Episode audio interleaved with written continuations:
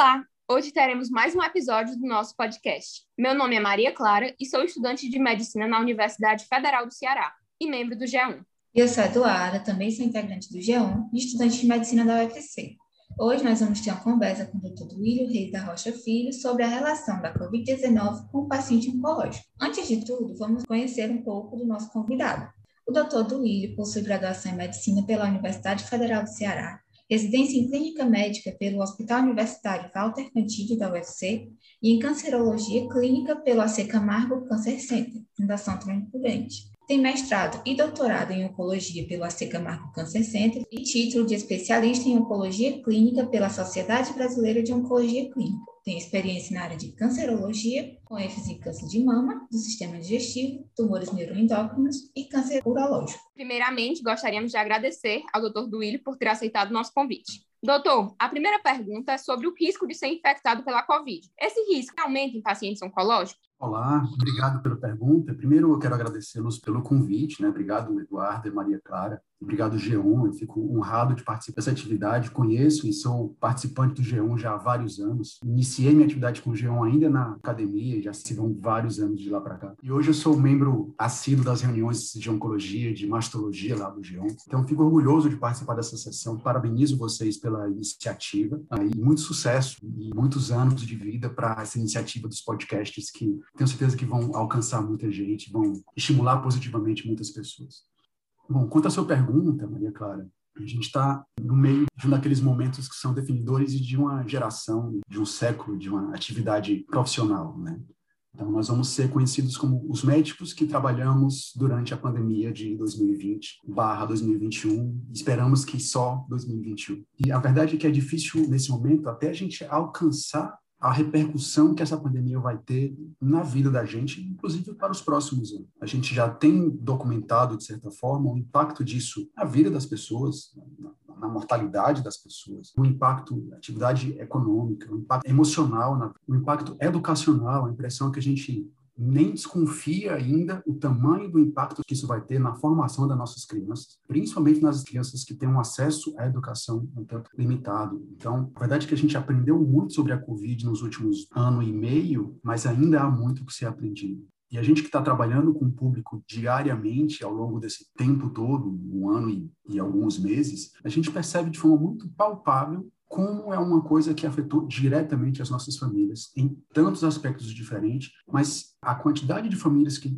tiveram perdas diretas de parentes próximos é uma coisa impressionante. Então, a gente realmente precisa se solidarizar com essas pessoas e nós temos a missão e a obrigação de procurar ampará-las, estudar sobre a doença, para ajudar no que for possível. E a gente sabe que cada médico, em sua atividade diária, em seu consultório, em seu ambulatório, pode ajudar muito cada paciente com Covid, ou mesmo sem Covid, que precisa de tantas orientações, orientações nesse momento. Né? Bom, a gente vai falar eh, nesse podcast especificamente sobre o impacto da Covid no paciente oncológico, que obviamente é mais um dos grupos que foram afetados diretamente pela doença. E você fez a pergunta, Maria Clara, sobre a incidência de Covid em pacientes com câncer, né? Ah, então, hoje a gente já tem no Brasil mais de 15 milhões de casos de Covid. É claro que muitos pacientes oncológicos estão nesse meio.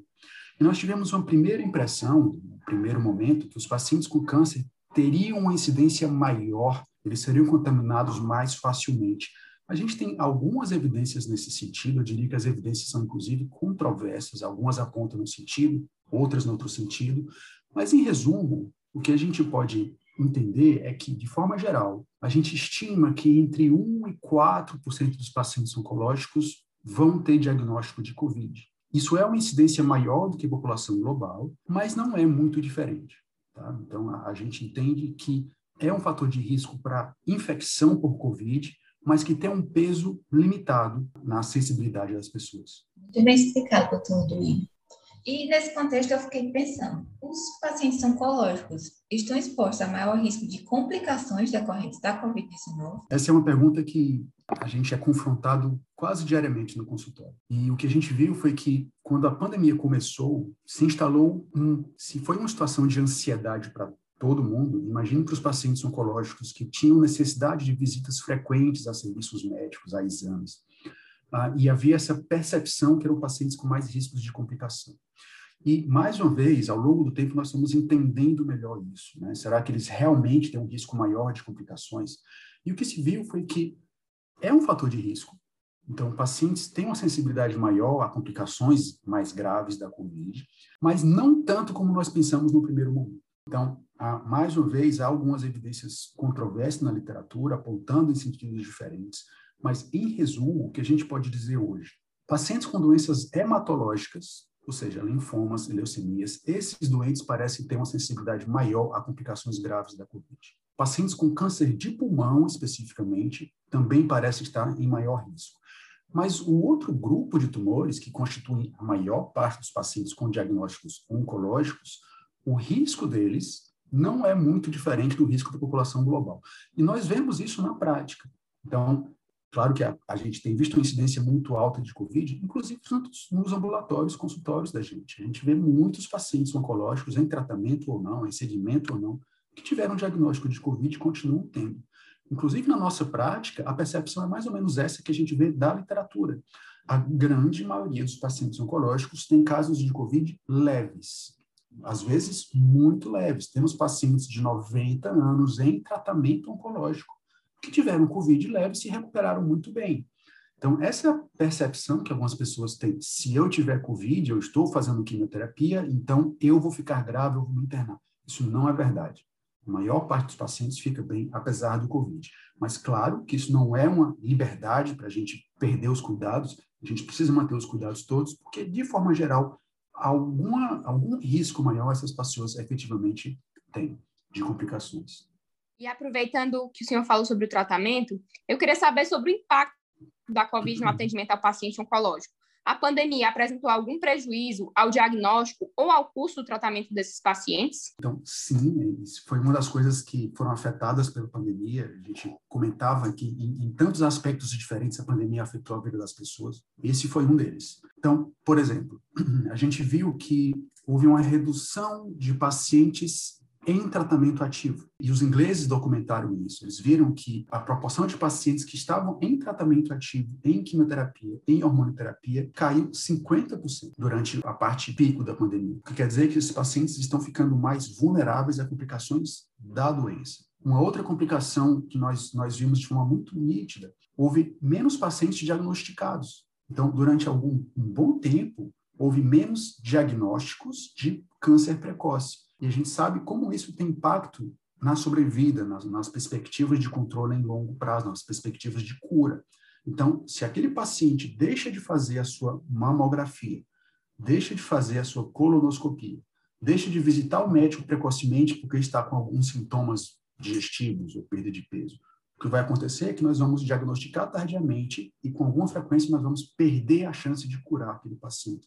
E, mais uma vez, os ingleses tentaram fazer uma, uma estimativa de quanto nós estávamos perdendo por conta desse diagnóstico precoce e por conta dessa limitação de tratamento. E eles estimaram ah, um número de mortes indiretas relacionadas à Covid de mais ou menos 33 mil mortes por ano, ajustado para os Estados Unidos. Isso daria 20, 22 mil mortes por câncer de pacientes diagnosticados tardiamente em um ano por conta da pandemia da Covid. Então, há o impacto direto dos pacientes que têm Covid e há o impacto indireto por causa da limitação de acesso à saúde dos pacientes oncológicos, mesmo sem diagnóstico. E é uma outra questão que é muito palpável, isso a gente vê também no nosso dia a dia, também na nossa prática. Muitas vezes isso aconteceu de um ano para cá. Pacientes que tiveram dificuldade de internamento, porque não havia vaga no hospital, ou porque se recusavam a internar com receio de serem contaminados por Covid. Pacientes com dificuldade de fazer exames. E da mesma forma, porque houve momentos que as clínicas fecharam. Houve semanas que a gente não conseguia fazer exame. Hoje a gente consegue fazer exame, mas tem paciente que se recusa a fazer, por receio, que é um receio legítimo, a gente entende isso. Mas tem ficado difícil a gente observar ah, mudanças mais precoces na evolução da doença, ou mesmo dar diagnósticos mais precoces, por causa dessa quantidade de limitações. E nós vimos, por exemplo, pacientes que tinham uma indicação de cirurgia para câncer, a gente sabe que câncer não espera. E o cirurgião falou: olha, não consigo internar o paciente. Nós não temos a UTI, a UTI está toda deslocada para receber paciente COVID, nós não podemos operar o paciente nesse momento. Vamos tentar operá-lo daqui a três meses. E nesses três meses apareceram metástases que inviabilizaram tornaram o paciente incurável. Houve pacientes que moram no interior e não conseguiram deslocamento para Fortaleza, porque todo o sistema de logística foi alterado por conta da pandemia. Quando vieram para Fortaleza, quatro meses, seis meses depois, a doença já não era mais curável, porque a doença havia crescido. Então, vocês vejam que são vários impactos diferentes, de forma direta e de forma indireta, que têm afetado os pacientes oncológicos por causa da pandemia. Realmente muito interessante. Pensamos muito na Covid e esquecemos o impacto dela em outras dimensões. Mais uma pergunta. O senhor já falou até um pouco, mas depois do diagnóstico positivo para a COVID, é necessária alguma mudança nas rotinas de atendimento e tratamento do paciente com câncer? Sim, essa foi outra coisa que nós precisamos discutir, precisamos aprender a fazer, Eduardo. Inclusive, em, em poucos meses, houve várias diretrizes, inclusive ah, ajudamos a publicar uma diretriz de tratamento durante a COVID, durante a pandemia, para pacientes com tumores gastrointestinais especificamente. Então, sim, nós precisamos fazer várias modificações modificações, tanto modificações estruturais. Então, por exemplo, nós tentamos minimizar o fluxo de pessoas na clínica, diminuir aglomerações, aumentar o tempo de consultas para minimizar que houvesse muitas pessoas ao mesmo tempo na clínica, espaçar as cadeiras de aplicação, tentar criar divisórias nos locais de aplicação. Tentamos viabilizar consultas por teleconferência sempre que fosse possível. E nós também fizemos ajustes práticos no próprio tratamento. Então, por exemplo, se eu tenho um tratamento que causa mais mielossupressão, ou seja, que mexe mais com a imunidade do paciente, e eu tenho uma alternativa que mexe menos na imunidade, nós naturalmente vamos favorecer o tratamento que mexe menos com a imunidade. Se eu tenho um tratamento que exige visitas semanais para a clínica e outro tratamento que o paciente só precisa vir uma vez por mês, eu vou favorecer o tratamento que exige menos deslocamento. Ah, se eu tenho como adiar a cirurgia fazendo quimioterapia antes da cirurgia, então, nós passamos a fazer isso com mais frequência para jogar a cirurgia para frente e minimizar a exposição do paciente no momento do pico da pandemia. Tentamos, sempre que possível, interromper o tratamento oncológico. Então, aquele paciente que pode ser poupado de quimioterapia durante alguns meses, isso acontece em alguns cenários. Fizemos isso com muita frequência. Então, demos férias de quimioterapia. Então, a gente mantém o paciente em acompanhamento um tanto mais distante, preservamos a imunidade dele para minimizar o risco de complicações a radioterapia com menos visitas, o que se chama de hipofracionamento de radioterapia. É outra prática que a gente passou a fazer com mais frequência. Então, há todo um conjunto de medidas, tanto logísticas e estruturais, quanto de próprio ajuste de medicação, que nós passamos a fazer para minimizar a exposição e minimizar o risco de complicações dos nossos pacientes. Realmente, é, são todos pontos a serem considerados, né? E para finalizar, ultimamente tem se escutado muito sobre a questão do tratamento precoce para a Covid-19. E apesar de ser um tema bastante polêmico, é importante perguntar: qual é o seu impacto sobre os pacientes oncológicos? a gente tem que respirar um pouco para responder essa pergunta, Maria Clara. Mas vamos lá. A gente vive uma pandemia que as pessoas estão extremamente sensibilizadas com crises de ansiedade, ficam altamente sugestionadas a absorver qualquer proposta de tratamento que a gente ofereça para elas. E isso é uma verdade absoluta que a gente vê em qualquer área da medicina. Nós lidamos com pessoas que são igualmente sensibilizadas, que vivem condições igualmente graves, situação de estresse emocional muito intenso, permanente. E a gente vê como essas pessoas são sugestionáveis para a oferta de tratamento. Então, nós precisamos respeitar isso. A oferta de tratamento para um paciente sugestionável é uma coisa que dá acolhimento, que dá uma sensação de segurança, de conforto, e não adianta a gente brigar com isso. A gente precisa entender e tentar ver como seria possível ajudar os nossos pacientes. Ilustramos isso. O paciente com câncer ele vai receber sugestões de fazer um tratamento, e essa é uma comparação imprecisa, mas eu acho que é ilustrativa. Ele vai receber recomendações de fazer água morna com limão pela manhã, ou usar fosfetanolamina, ou usar cogumelo do sol, ou chá de graviola, ou alcalinizar a sua água. A gente vê isso todo dia. E os pacientes lidam com isso com a sensação de fé, de grande envolvimento com aquilo. Eles acreditam e a gente precisa dizer que não se brinca com a fé das pessoas em nenhum aspecto. Então, se o paciente acredita piamente em qualquer intervenção que seja, a gente vai respeitar e a gente vai acolher tanto quanto for possível. Por que, que eu falei isso? Ah, então, esse tipo de intervenção é esperada, A gente tem que estar preparado para lidar com isso, porque os pacientes vão aceitar e vão acolher qualquer proposta desse tipo. Agora, é responsabilidade do médico entender até que ponto isso é seguro, entender até que ponto isso pode afetar o paciente em outros aspectos. Então, se o paciente quer usar a sua fosfetanolamina, e eu entendo que isso não vai fazer mal para o paciente, eu não vou me dispor com o paciente, desde que isso não interfira no outro tratamento, no tratamento oncológico que a gente precisa fazer. Então, uma coisa tem que ser bem separada da outra. O que, que a gente viu na pandemia? Da mesma forma, houve uma chuva de informações propondo tratamentos milagrosos que teriam um grande impacto em prevenção ou em cura. É natural que as pessoas absorvam imediatamente essa informação. Não adianta a gente brigar com isso. Então, o que a gente precisa fazer é entender e garantir que isso não vai afetar as outras intervenções que a gente sabe que são importantes.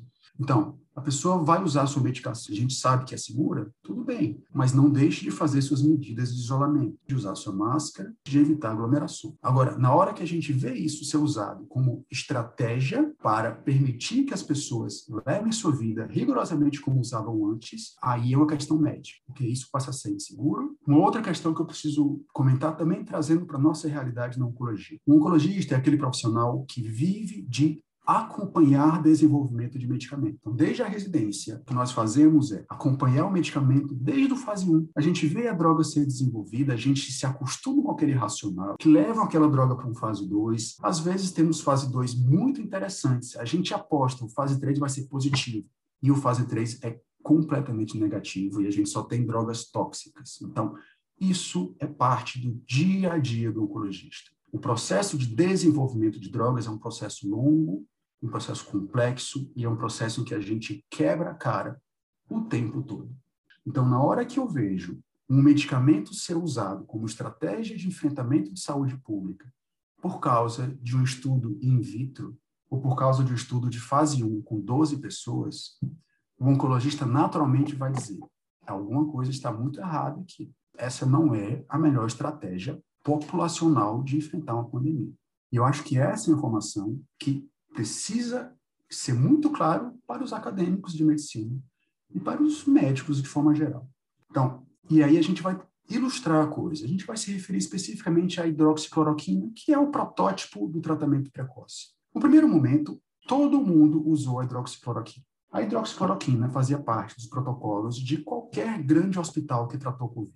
O Hospital Universitário Walter Cantídio, onde eu trabalho, onde eu faço parte da oncologia, tinha no seu protocolo de conduta hidroxicloroquina para tratar a Covid. Por quê? Havia sugestão, é uma droga segura, podia funcionar, por que não fazer? Usamos em muita gente. E aí, como em qualquer área da medicina, a gente tem informação e a gente busca consolidar a informação. Então, foram feitos vários estudos. Se a gente procurar, no meio dos 200 mil estudos de Covid que apareceram de um ano para cá, existem muitos de cloroquina. E aí, de novo, eu vou ressaltar o papel do médico. É a obrigação do médico separar o joio do trigo. Informações médicas estão aí para quem quiser ver aos montes. A gente precisa entender o que é que informação de qualidade e o que não é informação de qualidade.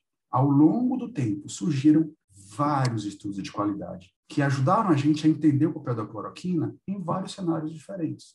No cenário da doença avançada, no cenário intra-hospitalar, no cenário ambulatorial, pré-hospitalar, no cenário de prevenção, pós-exposição, estudos de fase 3, estudos randomizados, estudos com grandes grupos controles, meta-análises muito bem feitas, com critérios metodológicos claros. E o que se viu foi que, com muita clareza, a hidroxicloroquina não funciona. Se a droga não funciona, isso está resolvido. Vamos passar para a próxima pergunta, Vamos esclarecer alguma outra questão sobre Covid, porque é assim que a ciência anda. Essa é a própria natureza da pesquisa clínica. E para encerrar esse pensamento, e aí eu, queria chegar nessa questão que eu também acho que é importante para os nossos colegas médicos e para os nossos colegas acadêmicos, uma provocação. Então, mudando de assunto, para a gente amarrar toda a questão depois. Se a gente olha consenso de tratamento de câncer de estômago, se a gente olha o consenso europeu e o consenso americano, eles são diferentes. Se olha o consenso japonês e o consenso europeu, eles também são diferentes. Cada grupo de especialistas lida com a informação de um jeito diferente. Isso é parte da medicina.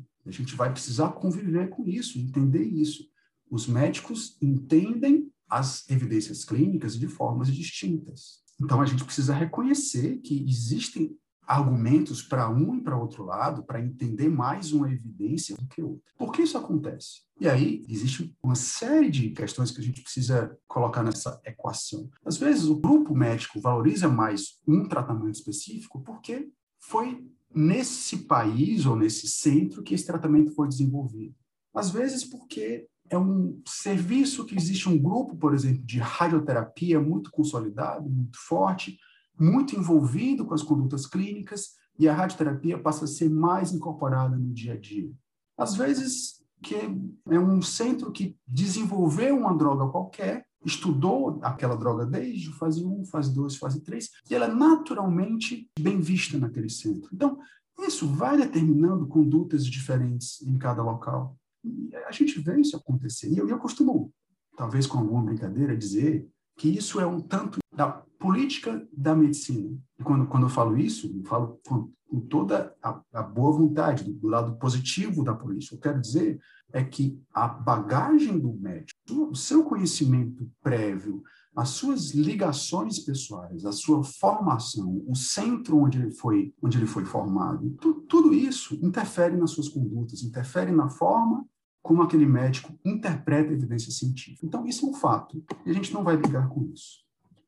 O que a pandemia ensinou para a gente de diferente? E eu volto para a questão anterior agora. O que ela mostrou, e eu vejo isso com muita tristeza e com muita frustração, é que quando a gente fala de política que interfere na forma como as pessoas interpretam as evidências científicas, eu não desconfiava que a política partidária fosse ter um impacto tão grande. Então, a gente vive um momento em que, se a gente conhece o viés político do médico, a gente sabe o que é que ele pensa sobre a droga A ou a droga B, o que é uma absoluta subversão do que é o conhecimento médico e do que deve ser a atividade profissional de um médico. Então, quem deve dizer se a droga funciona ou não é o médico a partir do seu conhecimento técnico acumulado, não a referência política daquele médico. Então, a gente vê isso com tristeza, como comentei com vocês mais cedo. E eu acho que isso é uma coisa que a gente precisa estar ciente e a gente precisa explorar o conhecimento sobre como julgar tecnicamente um estudo. Então, se a gente tem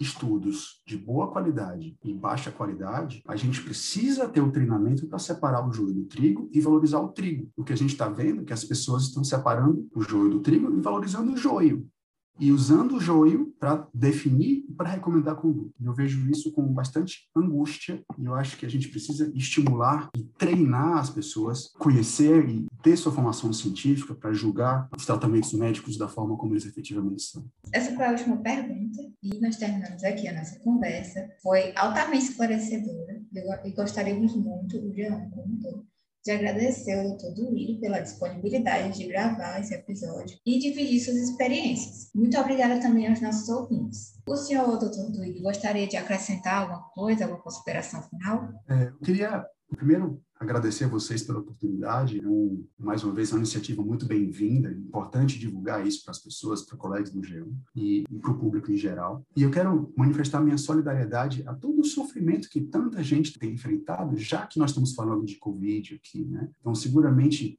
pessoas que estão ouvindo a gente tiveram perdas em suas famílias mais ou menos próximas. E se não tiveram perdas, tiveram sua vida largamente modificada por conta da Covid.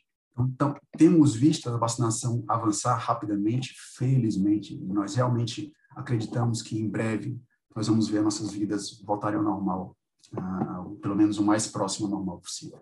Então, mais uma vez, muito obrigado a vocês, muito obrigado a todos pela atenção. Nós te agradecemos, doutor Duílio. E não esqueçam de nos seguir no Instagram, arroba Liga, onde você pode mandar sugestões para os próximos temas, além de ficar sempre atualizado sobre novos episódios do podcast. Até a próxima!